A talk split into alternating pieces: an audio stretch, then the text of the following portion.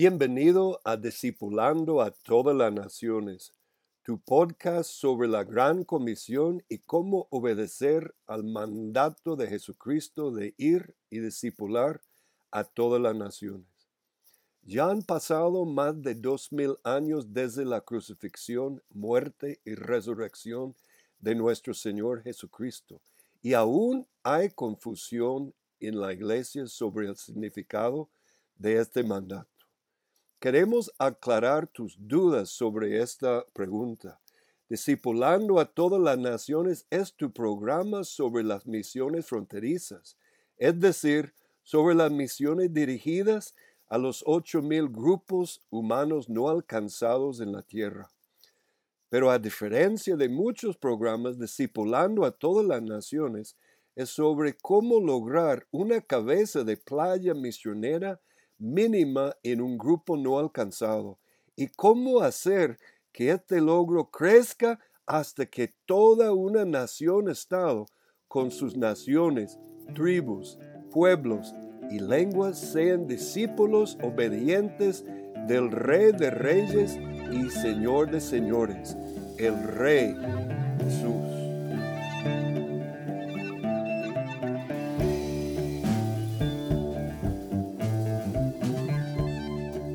Bienvenido a Discipulando a todas las naciones, tu programa sobre las misiones fronterizas y la gran comisión del Rey Jesús. En esta ocasión seguimos con nuestra serie de mensajes sobre el Islam político con el tema El Islam en Europa y Estados Unidos, dado por este servidor Randy Sperger.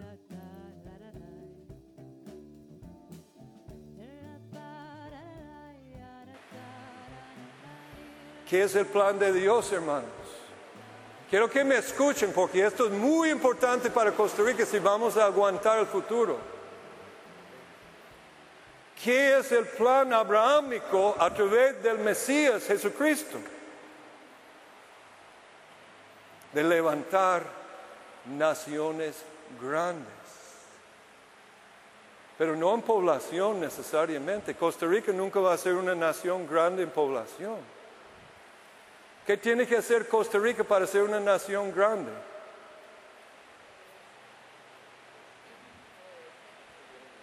Obedecer el pacto del Señor, guardar su pacto. Pero guardar su pacto, ¿qué dijo Jesús? Tomad mi yugo. Well, tantas ideas están viniendo a mi mente que me gustaría explicarles a ustedes. Tomad mi yugo no es, yo siempre, yo pensaba que eso significaba yo, Randy, personalmente, sí. Pero si usted estudia la palabra yugo en toda la Biblia, va a entender que el yugo es nacional. El yugo, Salmo 2 dice, las naciones quieren romper las coyundas rompemos sus ligaduras. ¿Qué es esto? el lenguaje ahí desde un yugo. Jeremías en Jeremías 5, en Jeremías 2 dice, fui a los ancianos para hablarles y razonar con los ancianos, serían los pastores. Y dijo Jeremías, pero me di cuenta que los ancianos de Israel habían roto las coyundas, habían roto el yugo. ¿Qué quiere decir esto? No quieren caminar enyugado con Jesús en su yugo. ¿Qué tipo de yugo es el yugo de Jesús? ¿Qué es el yugo? Es su ley y su pacto, su palabra. Pero ese yugo es personal, pero es nacional. Si vamos a redimir a Costa Rica, tenemos que empezar a movernos en todas las esferas para que Costa Rica como Estado-nación tome el yugo. No puedo decir más, pero tengo material ahí para escribir un libro que no entendemos, pastores. Es una revelación que Dios me dio. estudié la palabra yugo, me di cuenta que no es una cosa solo personal, es nacional. Es el pacto de Dios. Es su palabra. Pero el musulmán no tiene ese modelo de Estado-nación, entonces dijo al-Baghdadi, vamos a acabar con esos Estados-naciones de los cristianos y vamos a volver a qué? Formar una, un califato. Entonces ahí nace todo el conflicto en Irak, el conflicto en Siria, el conflicto todo en esta zona. Es un conflicto de que nosotros, los países cristianos, los dividimos en el modelo bíblico del Estado-nación, pero no los discipulamos para ser naciones grandes. Son naciones gobernadas por dictaduras, por el Islam, no pueden autogobernarse. Bush fue un tonto creer que iba con los afganos y crear un país demócrata. El musulmán no puede gobernarse con nuestro modelo. ¿Por qué? No es una persona de pacto. No entiende la palabra de Dios. ¿Qué hubiera hecho Bush para hacer esto? Hubiera enviado un montón de misioneros. Pero lo que ha hecho es crear un Estado bajo ley Sharia. Cuando lo habíamos conquistado, en vez de mandar la palabra de Dios, mandó más, más tiros y más misiles y más estupideces.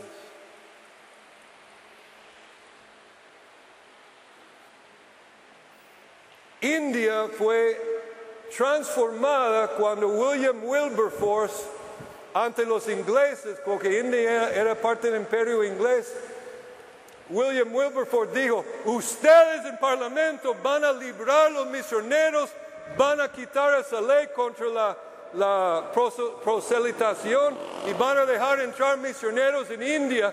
Y Vishal Mangawala, que es de la India, dijo, el cristianismo transformó la India. Tiene mucho más trabajo en la India. Pero él cita cosa tras cosa, tras cosa, tras cosa. No existía una constitución. India ni existía antes que los cristianos entraron en India. La razón de esto es el Islam de los inmigrantes. Bueno, ahí está el modelo de imperios. El Islam en Europa, Estados Unidos y Occidente. Obviamente he escogido esta imagen con un propósito. ¿Qué es esto que tengo ahí en esta imagen? Caballo de Troya. ¿Qué es el mensaje? ¿Qué es el caballo de Troya?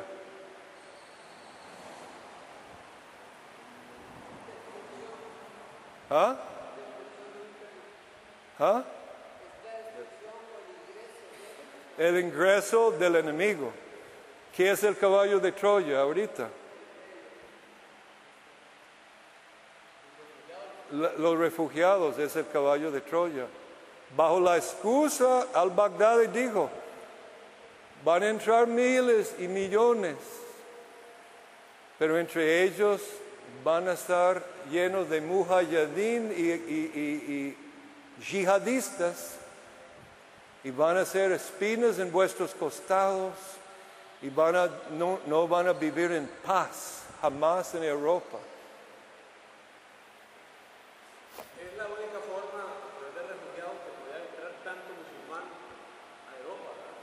Es la única forma. Cuando trataron de entrar, lo que dijo Adolfo, en, el tiempo de Lutero y después cuando entraron aún más, porque han, atacado en, Europa Oriental, había, como tres conquistas de, de Ginebra, ¿verdad? O, en Europa Oriental. pero nunca pudieron militarmente. Ahorita no pudieron militarmente. Han metido, porque el europeo no puede discernir, porque es humanista, secular. No puede defender, no puede defenderse.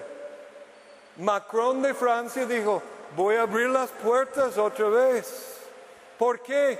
Los, los europeos es una sociedad masoquística.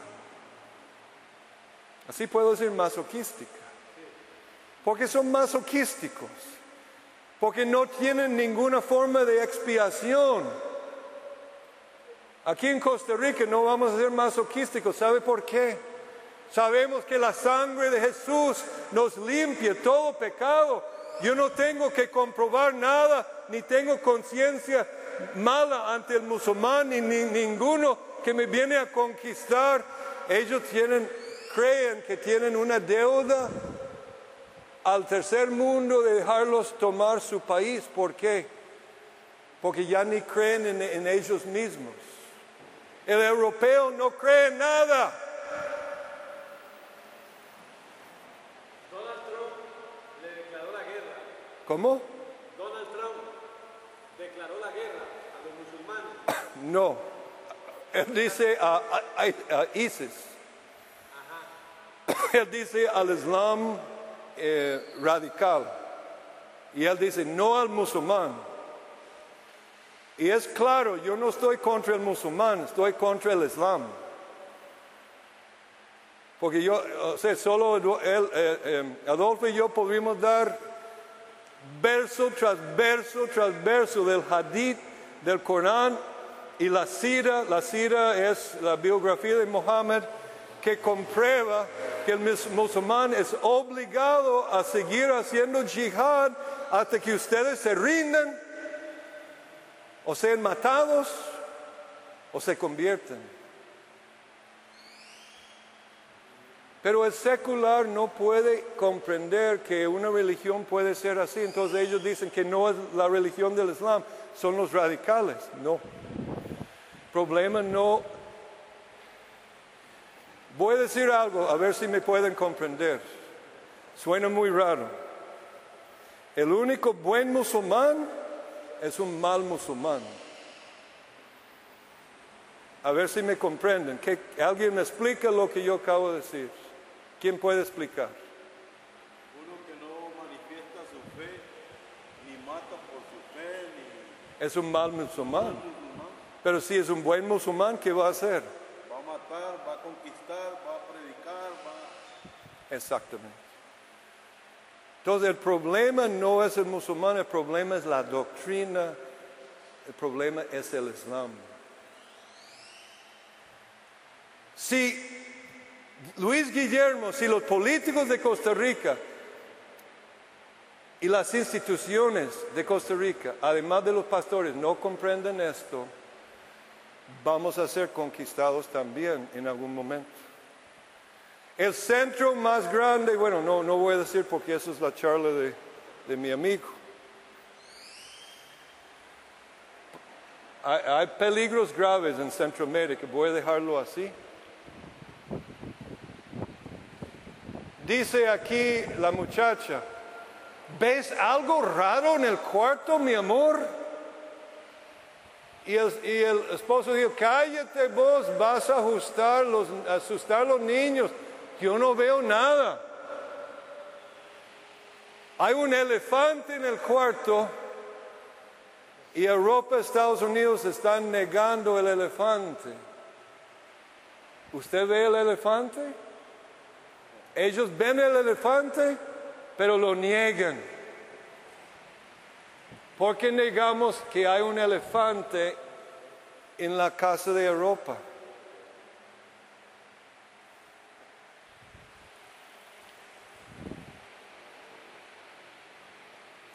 Ahora, ¿qué está pasando con esto de que Mohammed dijo hejira o migración es guerra santa?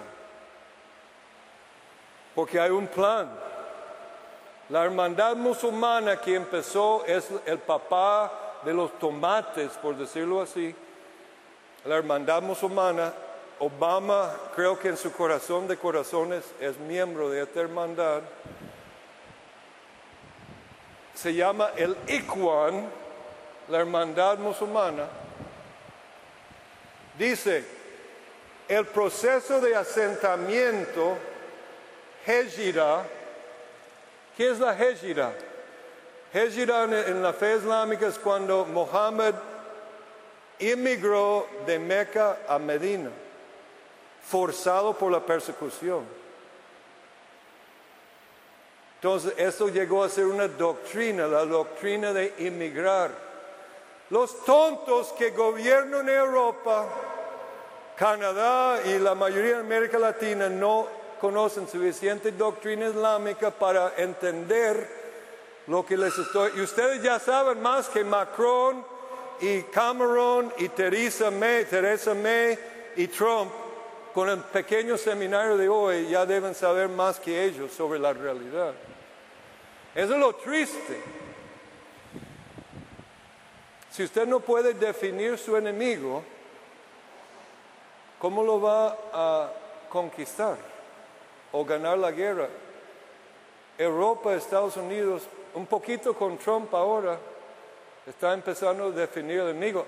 Obama no podía decir Islam radical, él decía los extremistas, pero nunca mencionaba la palabra Islam. ¿Por qué? Porque en su corazón es un musulmán. El mal no puede ser Islam para Obama.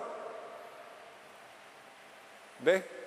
Son los extremistas cristianos, los más peligrosos. Son los cristianos. Esa es la verdad.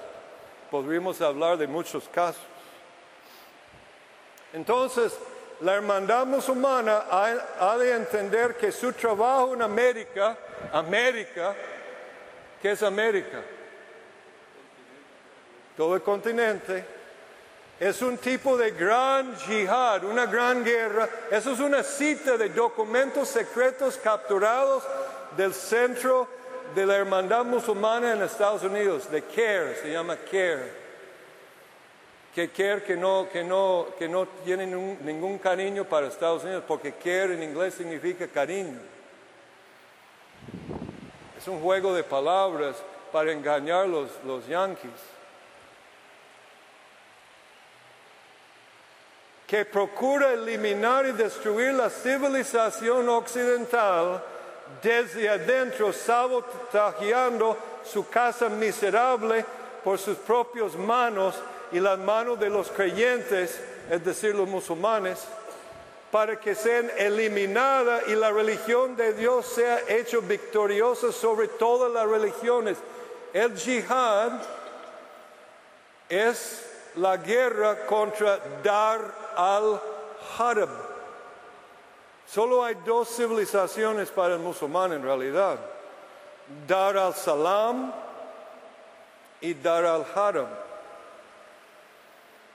Dar al-Haram, perdón, Dar al-Salam es la casa del Islam, la casa de paz. Dar al-Haram es la casa de guerra. ¿Quién es la casa de guerra? Costa Rica, Guatemala, toda América Latina. Estados Unidos es la más grande porque es el gran Satán. Israel es el segundo más grande porque es el pequeño Satán, según ellos, hoy en día. Hindúes, budistas, todas las naciones y religiones no musulmanes es Dar al-Harab, H-A-R-B. Si usted entiende esto, entiende por qué hay terror. Porque el mandato en Corán 9:26, no sé si tiene Corán ahí con 9. ¿Tiene Corán? Búsqueme Corán 9:26, creo que es, y, y lo leen en, en, español. Tenemos el Corán endulzado y la versión de ellos original. La endulzado no, no sirve porque es una mentira. 9 Creo que es 26. En árabe y español. Vamos a ver.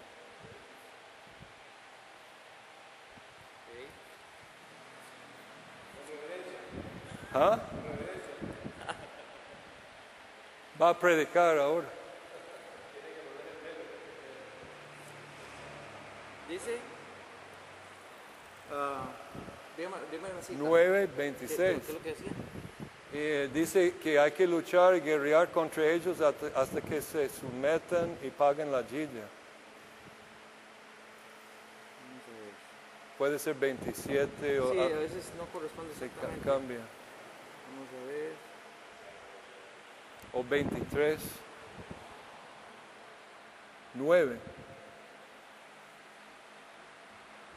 Ahí está. 9:29 dice, 29, sí. Combatir contra aquellos, combatir contra aquellos de los que recibieron el libro, que no creen en Alá ni en el último día, no, hacen, no hagan ilícito lo que Alá y su mensajero hayan hecho ilícito y no sigan la verdadera práctica de la adoración, hasta que paguen la jizya, o sea, el impuesto islámico, el tributo, con sumisión y aceptando estar por debajo. Es decir, hay tres opciones para ustedes, según la doctrina de Dar al-Harab.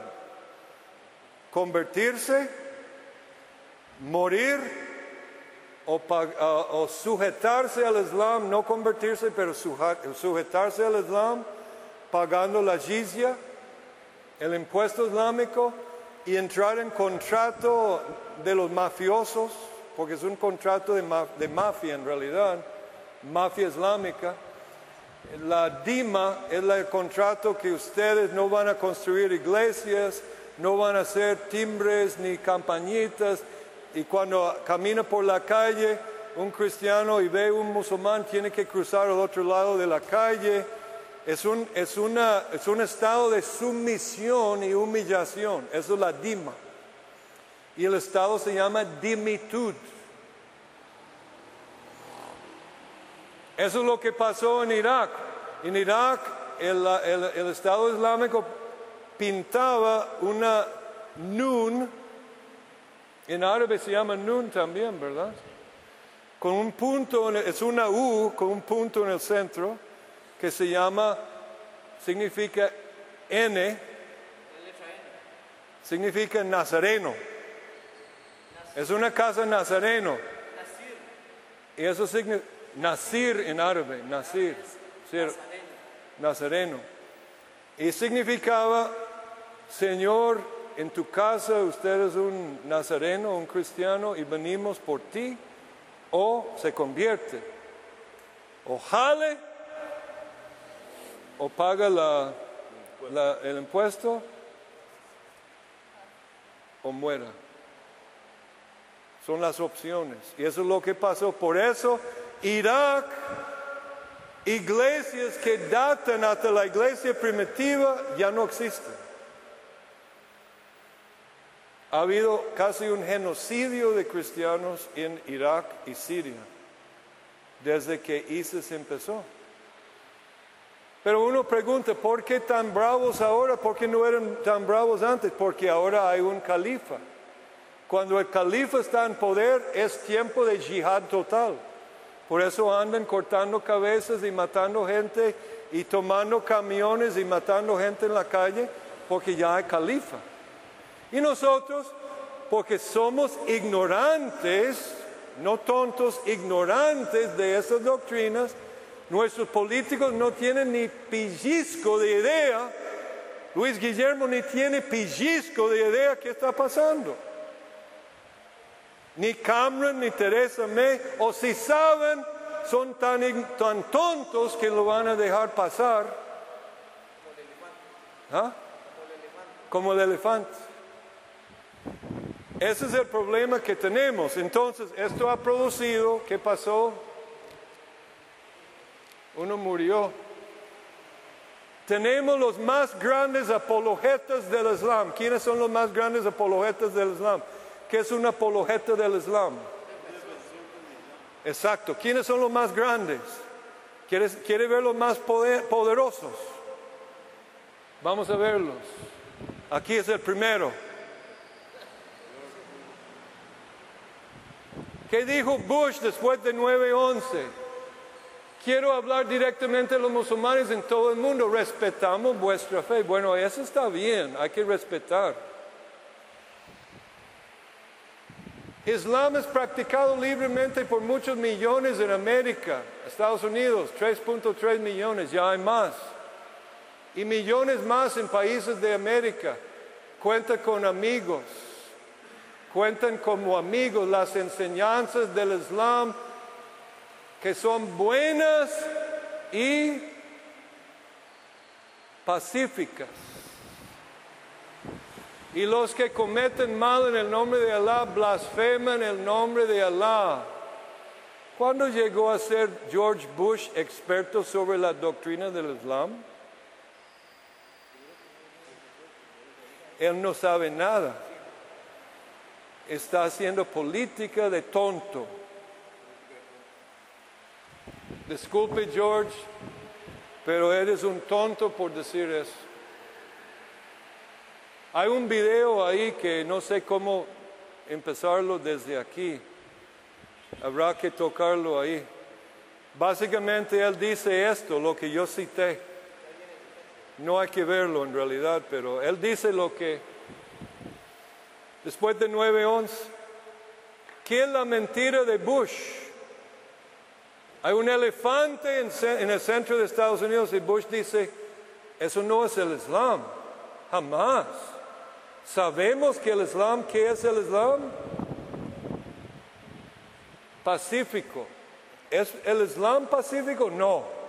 Hay, gracias a Dios que hay millones de musulmanes pacíficos, porque no obedecen dar al haram, no obedecen el mandato de matar. Entre más mala, entre más malo musulmán, más buena persona. Exacto. Sí, porque más malos son más seculares y no hay problemas. Dichosamente, mucha, casi una mayoría son malos musulmanes. Gracias a Dios, si no estaríamos en la tercera guerra mundial ahorita.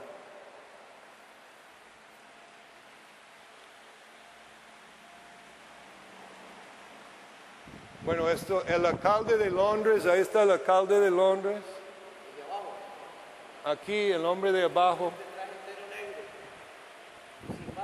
Él está haciendo propaganda para salvar un jihadi que está en Guantánamo, la bahía de Guantánamo en Cuba. Es decir, que él apoyaba el jihadi en Inglaterra. ¿Qué tipo de hombre es? Es musulmán. Ese es el punto. Él es un musulmán. Obama en un discurso dijo lo siguiente, el futuro no ha de pertenecer a los que difaman al profeta del Islam. Ahí está Ahmadinejad diciendo, qué bárbaro Obama robó mi discurso. ¿Qué está diciendo Obama ahí? El futuro es para quién entonces, según Obama. ¿Qué futuro espera Barack Obama? Aquí Obama salió su corazón. ¿Qué está diciendo con esta frase? Y los que dicen algo contra el Islam no deben, tener, no deben dominar el futuro. ¿Me están comprendiendo?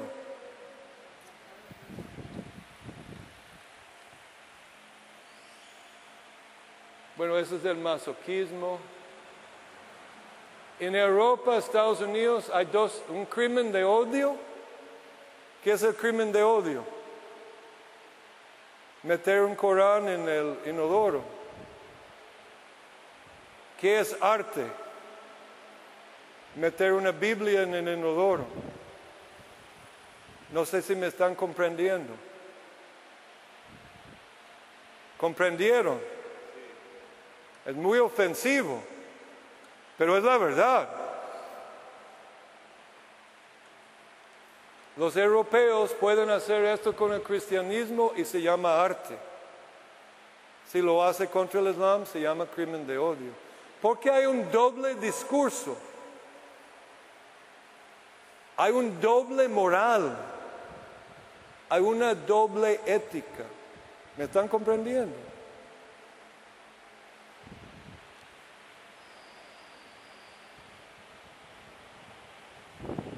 Aquí la razón es el juicio de Dios. Si no echéis a los moradores del país delante de vosotros, ¿qué sería hoy día echar los moradores incrédulos de Costa Rica? ¿Cómo lo vamos a aplicar esa ley hoy día? ¿Vamos a echar los cabécares de Costa Rica porque no son cristianos?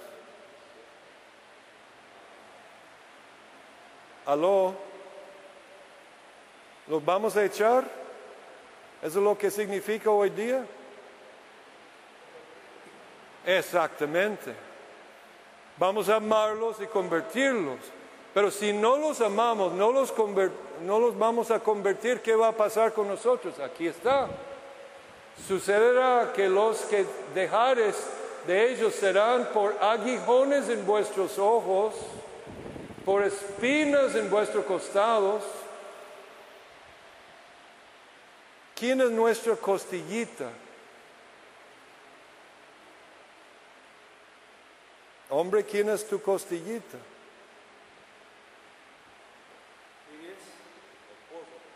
Su esposa. Pero si mi esposa es de otra religión, musulmana, y yo soy cristiano, ¿cómo va a ser ella para mi costado? Una espina, no una bendición. ¿Dónde están los espinos y las espinas en cuanto a los políticos de Occidente hoy día? Si Dios mete espinas en los ojos de los políticos de Occidente, ¿qué pueden ver? ¿Qué tenemos entonces? Tenemos ciegos, guías de ciegos. La iglesia es mayormente ciega porque no entiende el Islam y los políticos nuestros son peores ¿ah? porque Dios ha enseguecido sus ojos con el humanismo secular.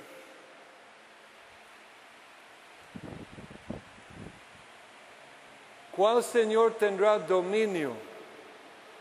¿El Rey Jesús? ¿El César del humanismo? ¿O el Califa? Gracias por estar con nosotros en este tu podcast sobre la Gran Comisión. Espero que hayas disfrutado el mensaje. Si deseas saber más sobre el tema presentado o si tienes dudas o preguntas sobre los detalles del mensaje, puedes buscar las notas sobre el programa en www.himf.org raya inclinada DTN 009 o escríbanos en el correo electrónico dtn.hmf.org org. Gracias.